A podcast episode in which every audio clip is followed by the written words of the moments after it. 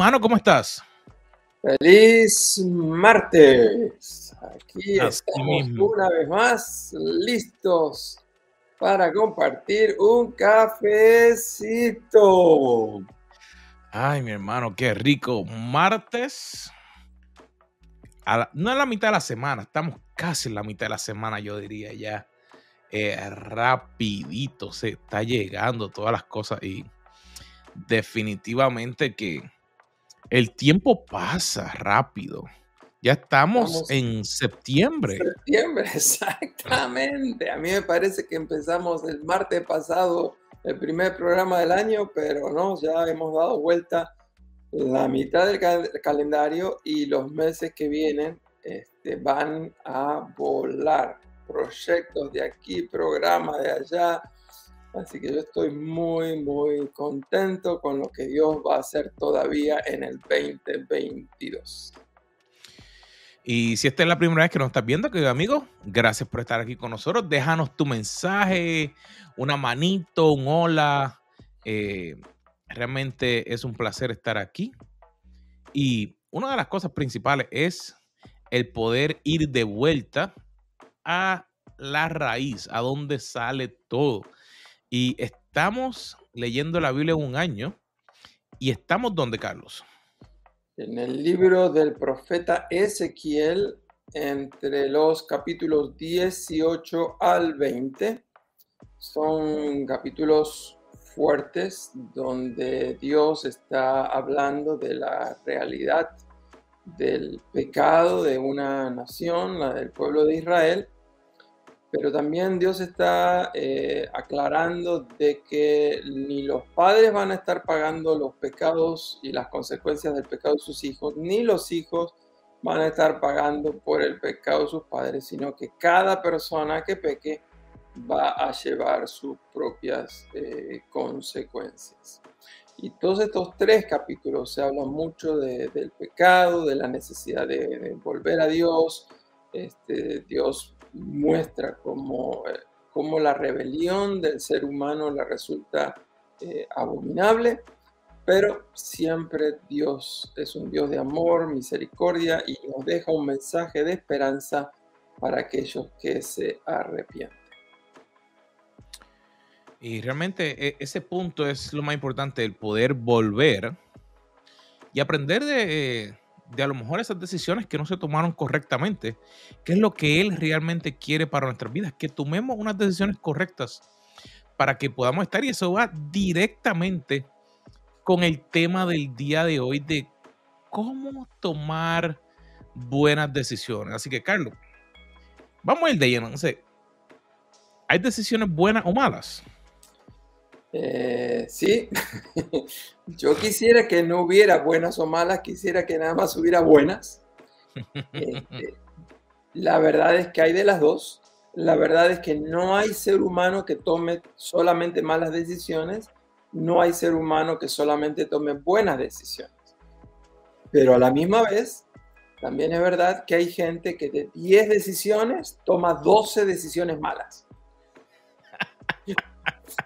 Y hay gente que de 10 decisiones toma 7 decisiones buenas. Entonces, eh, significa eso, de que hay maneras de aprender a tomar mejores decisiones. Y eso es lo que queremos en el día de hoy. Y este tema está muy relacionado con el que vimos la semana anterior, porque que tomemos buenas decisiones es la voluntad de Dios. la pregunta que nos hicimos la semana pasada es, ¿cómo puedo conocer la voluntad de Dios? Y eh, una de las tantas conclusiones que dimos, que compartimos, fue que el problema es que muchas personas solamente están interesadas en conocer la voluntad de Dios en las grandes decisiones de la vida. Entonces es como que no tienen práctica de poder discernir la voluntad de Dios. Y dijimos que la mejor manera es aprender a hacer la voluntad de Dios todos los días. Así que cuando vengan las decisiones grandes, uno está acostumbrado a discernir, a conocer la voz de Dios, el corazón de Dios. Este, como también compartíamos una frase que decía, Dios revela siempre su voluntad a los que de verdad quieren hacerla. Y mostramos cómo en el Nuevo Testamento de la Biblia los cristianos no son aquellos que quieren hacer la voluntad de Dios, sino que los cristianos son aquellos que viven haciendo la voluntad eh, de Dios. Así que la voluntad de Dios y cómo tomar buenas decisiones son dos temas que están muy, pero muy relacionados. Así que eh, las enseñanzas del día de hoy las vamos a basar en dos versículos de la Biblia. Eh, me acuerdo bien de ellos, me los enseñaron y doy gracias a Dios por eso cuando yo era un niño. Este, siempre me gustaron esos dos versículos, así que hoy vamos a estar hablando un poquitito. Así que esos dos versículos están en el libro de Primera de Corintios. El primero está en el capítulo 6, verso 12, y el segundo está en el capítulo 10, verso 23, pero también vamos a mencionar el 24. Así que, ¿qué te parece si tú nos lees este, este primer versículo del 6, 12? Eh, y tú lo lees en una versión, yo lo leo en otra. Anotamos ahí cuatro versiones diferentes, así que lo vamos a leer lento para que vayamos escuchando, reflexionando mientras escuchamos lo que Dios dice. Sabes que ese versículo me gusta mucho porque, sea, como tú dices, se nos enseñaba desde pequeño. Todas las cosas me son lícitas, mas no todas me convienen.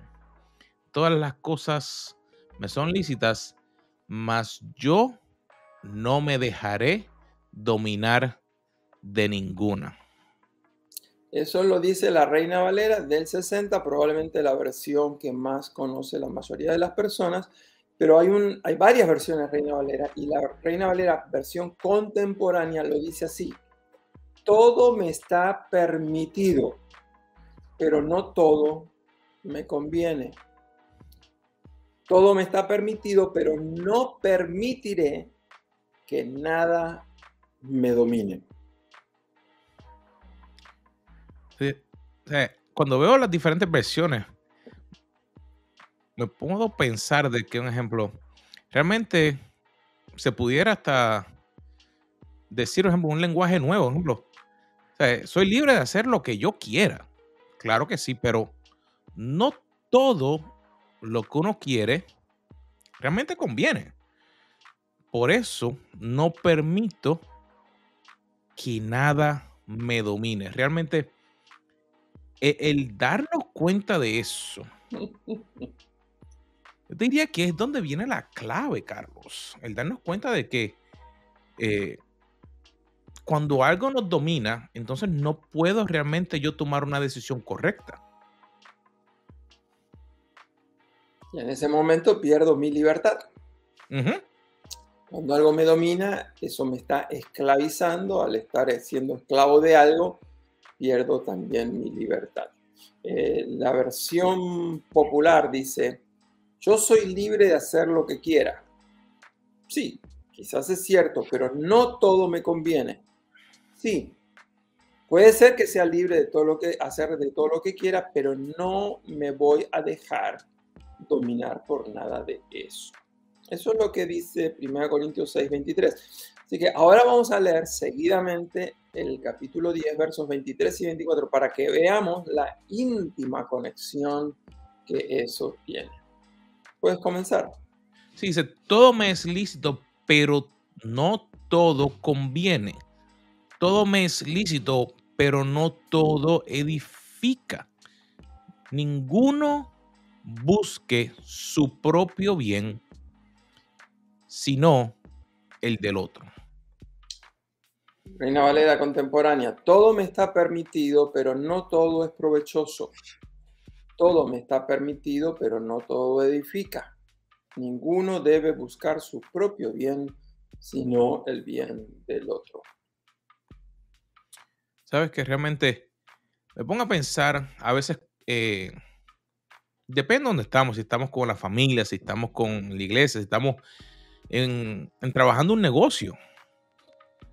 Todo me está permitido, pero no todo me es provechoso. Hay veces que hay formas de hacer algo, formas de atraer un cliente nuevo, formas de crear eh, soluciones, formas de interactuar con familia, con otras personas pero hay cosas que realmente como que no se deberían hacer, que es como tú mencionabas. Esas decisiones que a veces se toman 12 decisiones incorrectas. Y me pongo a pensar eh, en, en el rey David, cuando él tomó la decisión incorrecta de hacer el censo después que había ganado una batalla. Y me pongo a meditar de, por ejemplo, Dios fue quien le ayudó en la batalla, pero él se olvidó de eso. Y tomó una mala decisión. Y cuando leemos todo el capítulo, todo lo que ocurrió, eh, realmente hay cosas que a veces no nos convienen hacer. La pregunta es, como conectamos con la semana pasada, ¿cómo saber cuándo esa decisión que voy a tomar es lo que Dios quiere para mi vida? Y no es que, eh, empecemos por el punto, para tomar una decisión, Dios tiene que bajar con un megáfono y decirme, abre la puerta y camina. Hmm. Hmm. No, no, Dios no, Dios no funciona así. Eh, así. Así como tampoco cada mañana me dice, eh, levántate. tampoco me dice, mira, ponte la camisa blanca y la, corbata, la cuarta corbata que tienes de... Este, Dios nos dio una cabeza para que la, usemos, para que reflexionemos, para que pensemos por eso que es tan importante aprender a decidir, porque Dios ya me dio la cabeza, pero tengo que aprender cuáles son esos principios que me ayudan a decidir. Y en estos versículos que acabamos de leer, me parece que hay tres principios. Vamos a empezar y probablemente terminemos el programa que viene o aún el otro. No nos vamos a apurar, porque cada uno de nuestros principios son una herramienta que si aprendes a usarla te puede cambiar la vida cómo me la cambió a mí. Así que para entender lo que está diciendo aquí la palabra de Dios, primero tengo que entender a quién se le está hablando. ¿Y quién está hablando? Está hablando el apóstol Pablo, inspirado por el Espíritu Santo de Dios, a cristianos que vivían en una ciudad que se llamaba la ciudad de Corinto. La ciudad de Corinto era la ciudad griega más importante de su época, con aproximadamente en aquellos momentos casi medio millón de personas, más de 400 mil eh, habitantes. Era una ciudad económicamente afluente. ¿Por qué? Porque era el centro del comercio debido a que ella tenía dos puertos. En uno de los puertos se negociaba directamente con Asia, con el otro puerto se negociaba directamente con Italia. Así que ahí hemos hablado de los habitantes, hemos hablado de la economía, pero una de las características que tenía era que Corinto estaba muy cerca de la ciudad de Atenas, nada más que a unos 65 kilómetros, unos 47, 45 millas de distancia de la ciudad de Atenas, que era la cuna del conocimiento en aquella época. Pero había un problema. Todo eso iba bien, el comercio iba bien, la cultura iba bien, pero había un grave problema y era que se habían perdido todos los valores humanos. Y había un dicho muy popular, y lo hemos leído en algunas de las versiones que decían, algunos dicen, todo me es lícito, todo me está permitido. Entonces, lo que está diciendo eso es que los refranes populares, la cultura popular decía, yo puedo hacer lo que se me da la real gana. Y entonces el apóstol está diciendo, no está afirmando de que todo me es lícito, sino que aún diciendo, aún si lo fuera, recuerda que no todo te conviene. Eh, acá hay un, hay un temita y es que no solamente los corintios querían hacer lo que les daba la real gana. Estamos viviendo en una época donde también a la gente le gusta hacer lo que ellos quieren por varias razones. Por, eh, algunos dicen, yo tengo derecho a hacerlo. Eh, tengo eh, el derecho y eso me da ciertos privilegios de hacer ciertas cosas. Soy el jefe y algunos creen que porque son jefes tienen derecho a, poder abusar. Otros creen que, que, han hecho méritos suficientes para merecerse ciertas cosas. yo no sé si lo has notado, pero yo no soy muy asiduo, eh, yo no escucho mucha música, así que las músicas que generalmente cito eran las, las músicas cuando yo escuchaba música, hace ya varias décadas atrás, pero me acuerdo de tres canciones de esa época de la adolescencia, cuando yo aprendí estas lecciones, que mostraban cómo la gente creía que tenían derecho a hacer lo que querían. Por ejemplo, una canción, eh, me acuerdo, era la cantaba Rafael y decían, digan lo que digan los demás. Como diciendo, a mí me importa muy poco lo que los demás digan, yo tengo derecho a hacer lo que me, se me da la real gana. Digan lo que digan. Este, había una cantautora argentina muy famosa este, que cantaba una canción en aquella época que decía, yo soy lo que soy y no quiero cambiar. O sea, yo tengo derecho a hacer, hacer y a hacer lo que se me da la real gana. Y por supuesto, no solamente la música latina, Frank Sinatra se hizo muy famoso con aquella canción I Live in My Way porque viví, siempre viví como a su manera. Así que Dios, Dios no está diciendo de que todo nos es lícito. No, no nos confundamos. Y la gran evidencia de que no es todo lícito, de acuerdo a la Biblia, son los diez mandamientos. No, cuando, cuando pensamos de esa manera, realmente no va en conexión a, la unidad de lo que Dios quiere para nuestras vidas. Pero es interesante el punto que esa ha sido una situación que vemos a través de la Biblia y que la vemos hoy en día, que es que a veces queremos tomar una decisión y como tú dijiste, yo quiero hacerla a mi manera. Yo no me doy cuenta a veces de que esa decisión que voy a tomar puede afectar a otros. Y al afectar a otros, como tú mencionaste, tenemos que darnos cuenta de lo que hablan los diez mandamientos. Lo primero, no tendrás otro Dios que el Dios que está en el cielo. Y a veces decimos, ay, yo no, yo no tengo otro Dios. Y te digo que hay momentos en que no nos damos cuenta que no es que llamemos a otro Dios, pero reemplazamos el lugar de Dios por otra cosa. Reemplazamos la opinión de los demás, ponemos a lo mejor el trabajo, ponemos las redes sociales, ponemos a lo mejor una relación, puede ser con una persona, puede ser eh, con nuestros hijos. La pregunta es, realmente eh, tengo yo el derecho de poder hacer esto, de yo reemplazar a Dios, de, de, querer yo enfocarme en mí porque se siente bien. No, yo, yo debo enfocarme en mí, que es lo que a veces vemos mucho. Y no estamos hablando de no tomar tiempo para descansar, no estamos hablando de que no debes cuidar tu cuerpo o tomar tiempo con la familia. No, es que a veces eh, me pongo a pensar de que tomamos decisiones incorrectas que nos llevan a alejarnos del plan de Dios. Vuelvo al punto de la historia de David que, me, viene a la mente. Por él, si lo vemos de, de entrada, él quería ver cuántos soldados hombres para poder proteger al pueblo pero lo que había detrás, el motivo, que yo, yo creo que debemos eh, explorar un poquito. El motivo de una decisión es lo que puede afectar si es una buena o una mala decisión. ¿No te parece, Carlos?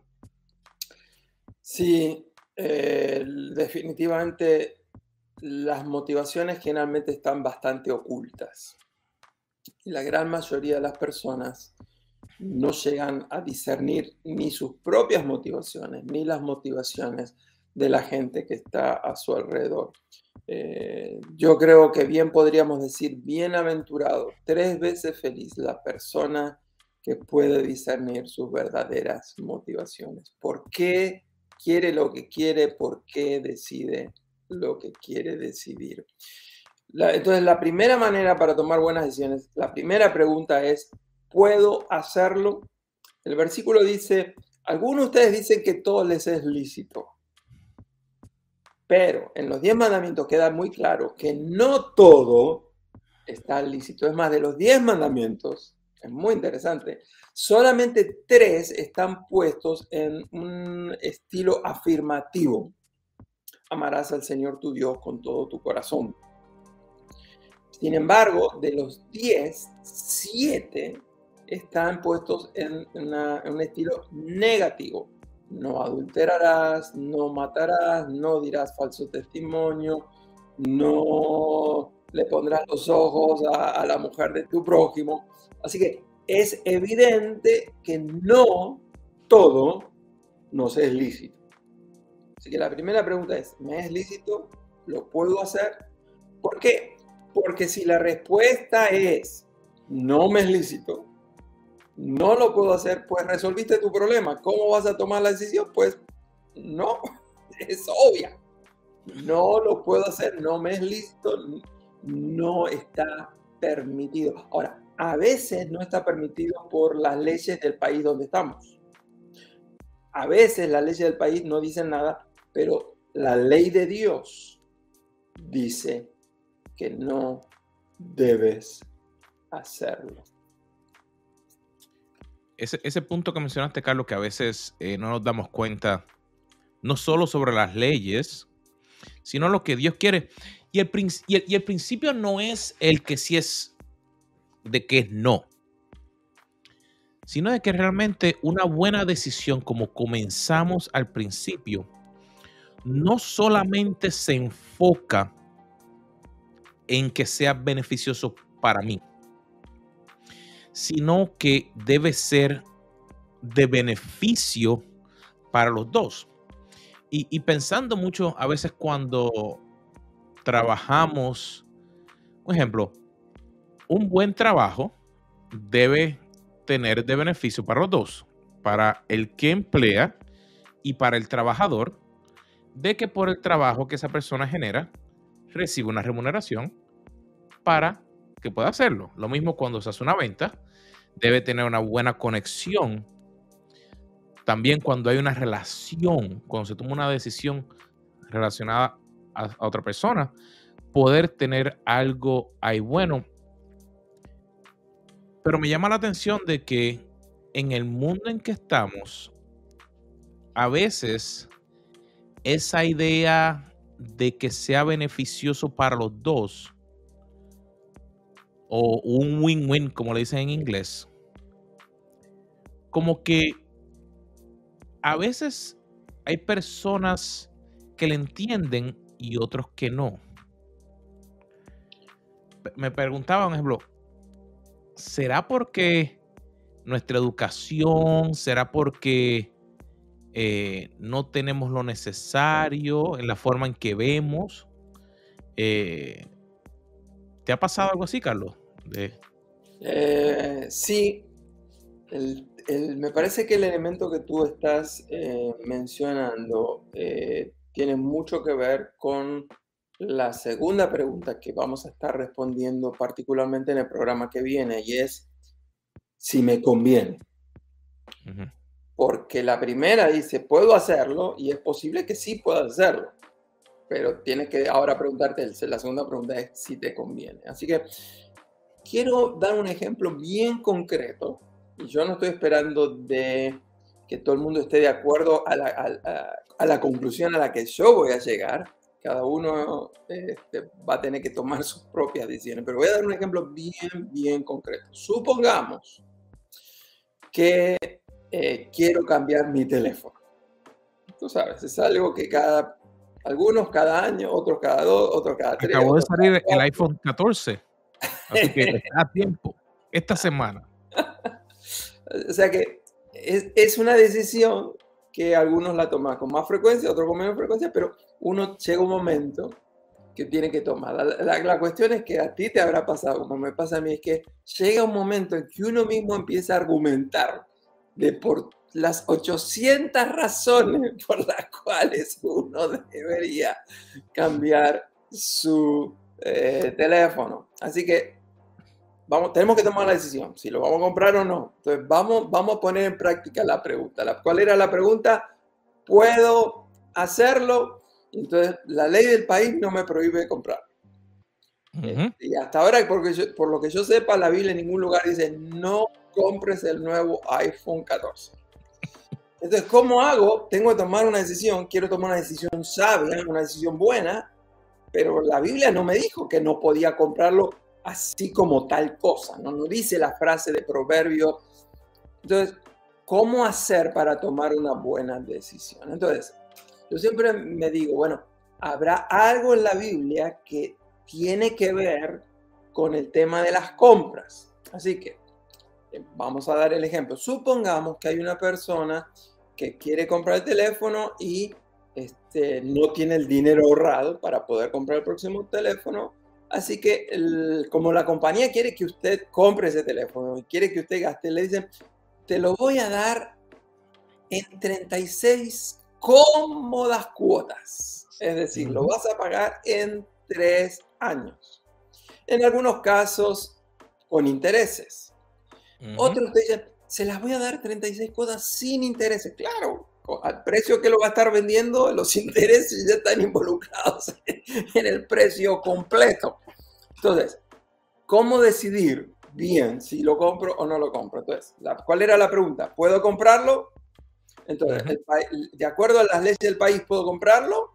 Sí. ¿Y de acuerdo a la Biblia? Mm, quizás sí, quizás no. Financieramente, ¿puedo comprarlo? ¿Puedo? ¿Tengo? Quizás sí, quizás no. Por ejemplo, hay personas que ya han estado ahorrando y tienen los recursos y no se van a endeudar. Otros no han ahorrado y entonces van a tener que endeudarse. Entonces la pregunta es, ok, supongamos que tengo que quiero comprarlo, pero supongamos que me tengo que endeudar. Dice algo Dios acerca de si me puedo endeudar o no.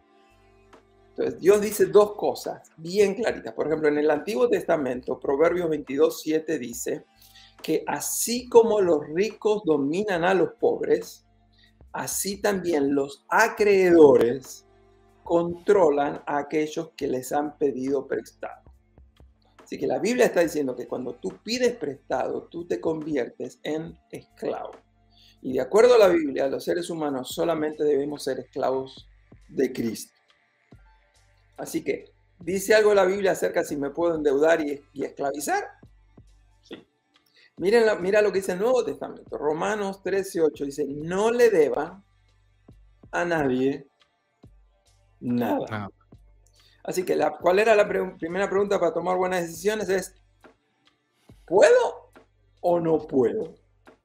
Así que yo espero que esta primera pregunta les deje a ustedes pensando y reflexionando. Y entonces en el próximo programa de la semana que viene vamos a estar evaluando, ¿me conviene o no me conviene? Sabes que es un punto interesante el pensar de esa manera. Y no es que uno esté en contra de, como se estaba hablando, de si se compra o no se compra o cómo hacerlo pero el punto de vista de quedar apretado, quedar la palabra subyugado por haber pedido prestado, es súper interesante el poder pensar de que si lo que vas a hacer te va a estar apretando tanto, de que tú vas a ser esclavo de eso. Por ejemplo, como tú mencionaste, te lo divido en 36 cuotas sencillas. En tres años, tú vas a querer cambiarlo el próximo año, otra vez. Y vas a querer hacerlo. Y, eso te, te ata. Eso te ata, pero además hay un problema y es que uno nunca está pensando en qué puede pasar en estos próximos tres años. Es decir, tú estás pensando que vas a tener trabajo, tú estás pensando que vas a poder pagarlo, la verdad es que ni tú ni yo tenemos derecho a vivir un día más de vida. Ni tú ni yo podemos garantizar que vamos a tener trabajo que hoy tenemos de acá a tres meses. Entonces la pregunta que uno debería hacer es, ¿puedo o no puedo? ¿Puedo pagarlo si me quedo sin trabajo de tres meses? ¿De pagar las próximas 33 cuotas si de acá a tres meses me quedo sin trabajo? Con la inestabilidad que hay en el país actualmente, con el nivel de inflación que tenemos, ¿puedo o no puedo arriesgar? O sea, son preguntas. El problema nuestro, lo hemos dicho otras veces en esta pregunta, yo creo que una de las metas que tenemos los dos, Carlos, es ayudarnos a reflexionar las cosas que generalmente no reflexionamos. Generalmente quiero comprar el teléfono, me encapricho que quiero comprar el teléfono, voy, compro el teléfono y lo pago en 36, si es necesario, 48 cuotas. Y bueno, eh, espero que esta pregunta les ayude. ¿Puedo o no puedo? Pero les puedo asegurar que si esta les, parece que le está haciendo cosquilla, cuando hablemos si te conviene o no te conviene, no te vas a querer perder el programa de la próxima semana.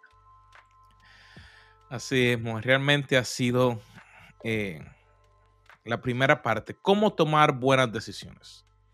La idea es que podamos reflexionar para que en nuestra vida personal, nuestra vida de negocio y nuestra vida espiritual podamos aprender y ya posiblemente a modificar cómo realmente estamos tomando esas decisiones para que podamos ser efectivos, para que podamos ser buenos líderes, buenos padres, pero también buenos ciudadanos y mayordomos con lo que Dios nos entrega.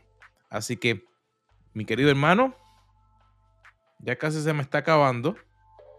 Así que hay que ir a tirar otro nuevo. Mira, está se fue. Se fue. Así que eh, ha sido de suma importancia y de mucho placer poder estar aquí. Y a todos ustedes que nos están viendo, déjenos su comentario, compartan este video y lo esperamos en nuestro próximo video, aquí mismo, en el mismo canal, todos los martes a las 3 de la tarde. ¿En qué? En Café. Café con los Carlos. Carlos.